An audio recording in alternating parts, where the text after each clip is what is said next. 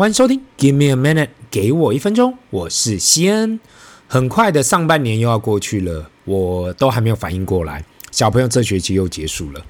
我还记得啊，当时下学期在刚开始的时候啊，怎么一下子这下学期又过去了？你知道可怕的事情是什么吗？就是小朋友过了，就是这个这学期结束之后啊，九月又要再往上一年级了。几天前他们在跟我说。诶，他们不想要长大，因为当小朋友好快乐哦。读书没有什么压力，又有寒暑假。我看着他们说：“你们长大还好呢。”我更不想要变老，自己不感觉啊，但是看到你们，我才发现爸爸变老了。上次有碰到长辈跟我聊到嘛，说他自己看自己不觉得老，其实那都是自己骗自己啦。我昨天搭上捷运的时候就发现哦，那上车的有小学生，有中学生，有年轻的上班族跟 OL，那。我站在那里，我就发现我自己已经不是在年轻的那一端了。那一个在这里呢，我也要祝福更上一层楼的小朋友，也祝福准备毕业的同学，更祝福准备出社会的人。当你踏入这个社会后，就没有回头路了。我其实很羡慕那些刚出社会的新鲜人，一方面从头开始，当然啦，我也会感觉到不安，但是可以从头再一次感觉到很刺激。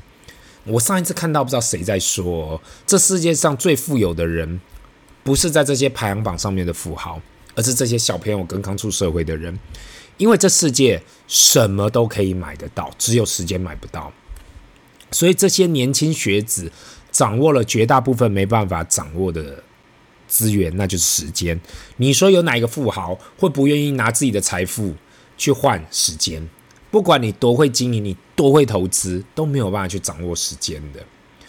不知道呢，大家有没有听过这句话？年轻人有时间有体力却没有钱，中年人有钱有体力却没有时间，老年人有钱有时间却没有体力。时间、体力跟金钱是我们人生一直在追逐的。很多人可能在每个阶段都有其中的一二，却很少人可以同时得到三种东西。如果你有，那恭喜你。但是绝大部分的人都没办法三全其美，连我自己有时候都不仅仅的回想起啊，早知道还是学生的时候，应该多花一点时间去参加课外活动啊，学习不同的技能。当下我还不懂，一直认为未来还有时间，还有机会，殊不知不知道一转眼我已经到了中年人的时刻。这时候真的就是什么都有，就是没有时间。不知道跟我差不多年纪的人是否有同感？我自己是不敢讲，我现在是有钱啦，因为持续努力当中。那你说有土地？有体力，我感觉也差太多了。二十年前我可以两天不睡都还精神抖擞，现在一个晚上没睡好就要花一整天才能够恢复。没时间是真的啦，也不是说真的没时间，更正确的讲法应该是什么都想要做，但人生一天就只有二十四小时，那要如何分配这二十四小时？只能把时间用在刀口上。过了四十才懂，时间真的是人生最大的资本呢。给我一分钟，从年初到今天为止，这上半年已经做了七十二集。很多时候，你可能觉得西恩都在家里制作这个节目，但是很多集我都在不同地点完成这件事。也很谢谢这么多的听众长期支持这个频道。那我稍微做了一下上半年的统计哦，到底这七十二集哪些是最多人收听的主题？第一呢，就是 Episode 一一六债券型的 ETF，AGGMBND。第二多的就是 Episode 一二四市值型的 ETF SPYVTIVT。第三多人收听的呢，就是 Episode 一四二小朋友学投资，用指数型 ETF 来做资产配置。其实，在我回去看这些数据前呢、我真的没猜到，原来最受欢迎的都是有关特定标的物的的级数嘛。这算是出乎我意料之外，但是我应该早就猜到了，毕竟绝大部分的 Q&A 都是来询问有关标的物的问题。上半年。最受欢迎的，就就是有关债券型 ETF，也是非常正常的。因为在全世界都在升息的情况下，大家几乎都在寻找债券类别的产资产来投资，变成外面很多媒体相关都在推债券类的投资嘛。这变成一个好像无脑投资一样，不仅仅你可以拿到现在至少四到五 percent 的报酬，另外如果央行在未来一年或两年，内降薪，那大家还有机会获得资本利得的报酬，因此我不意外会有那么多人来找到这一集来收听。刚刚录音前才看到台湾中信的高评级公司在 ETF 零零七七二 B 准备要破千亿台币的市值了，你就知道现在这市场有多热。那另外，目前全世界都在热 ETF 嘛，所以 ETF 特定标的物变得很热门，我也不意外。特别是很多人呢，或者比较年长的呃长辈都在问我嘛，到底什么是 ETF？为什么会有那么多人在讨论这话题？我花了不少集啊，来去解释为什么我觉得指数型的 ETF 对金融商品会有恐惧的投资者来讲啊，会是一个很好的起点。身为二零零九就开始投资指数型 ETF 的人，我只能说经历了十四年来啊市场的波动，我目前还是大力推荐对于非专业投资者的建议。今天即使你是专业的投资者，我都认为指数型的 ETF 是可以放到你的配置里面的一部分。当然，我在推广指数型 ETF 的路上。呃，被笑，常常被笑的时间比谁都还要多，实在有太多太多人笑我说，怎么会去推荐指数啊？本科出身加上自己有金融执照，还会去介绍这标的物，会不会有点好笑？但是坦白说一句话啦，真的能够让自己全部可投资资产长期击败大盘的人呐、我相信这肯定有啦。但是你说数量多吗？在这个世界上数量多吗？我相信应该不多。那。既然上半年呢就要结束了，明天六月三十号也是上半年的最后一个交易日，就让我们来检视一下嘛。这个看起来绝地大反攻的二零二三年，到底我们如果单单投资大盘，跟我们自行选股的差异差别在哪里？首先呢，来看我们看看台湾的市场好了。从零零五零过去这半年的报酬啊，year to date 的报酬率现在为十六点五七 percent。看起来还不错哦，这十六点五七 percent 代表就是，如果你从今年二零二三年的一月一号开始抱着零零五零，什么事情都没有做，也没有去交易，也没有担心什么股市波动或任何东西去了解什么成交量或是业绩什么的，单纯就是买了放在账户里面，到今天为止，你的报酬率就是十六点五七 percent。那我们跳出来看，过去有提到过的美国的标普五百指数。SPY 这档老牌追踪美国 S n P 五百指数的 ETF，到今天为止，year to date 哦是十四点五三 percent，也是不错的表现呐、另外，过去也介绍过专门投资 NASDAQ 一百指数的 QQQ，到目前为止，year to date 也是有三十七点五六 percent。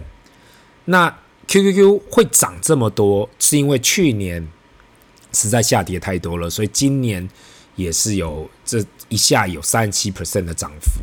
那还有一档全美国市场的 VTI，到今天为止，year to day 也有十三点八六 percent，所以到现在为止呢，我不管是看到台湾的指数也好，美国的指数都有超过双位数的这个这个涨幅嘛。不仅仅是这样，我们上个礼拜有提到过的东京二二五指数，今年也是表现得好得不得了。那我们再退一步去看嘛，往更宏观的方向去看，如果你说。我不要投资个别国家，我只要投资全世界，那就是投资 VT 这个全世界的 ETF。到今天为止啊，就是 year to date 都有十点九六 percent。那去年年底我曾经说过嘛，如果要做投资，不管是投资什么，都需要在市场低点的时候持续投资。那现在去年有持续投资的听众，今年应该都有不错的回报。那如果你忘了怎样去比较大盘跟你自己的投资组合的差异，最好的方法，也是我自己会使用的方法。那就是把你今天投资组合的市值减掉二零二二年十二月三十一号你投资组合的价值市值啊，再扣掉今年你有投入的资金，这样你就很快的可以计算到底上半年自己的投资报酬率是多少。过去呢，有很多基金经理人跟李庄跟我提到说他们是长期投资的，所以短期落后指数是没有关系，这一点我完全同意了。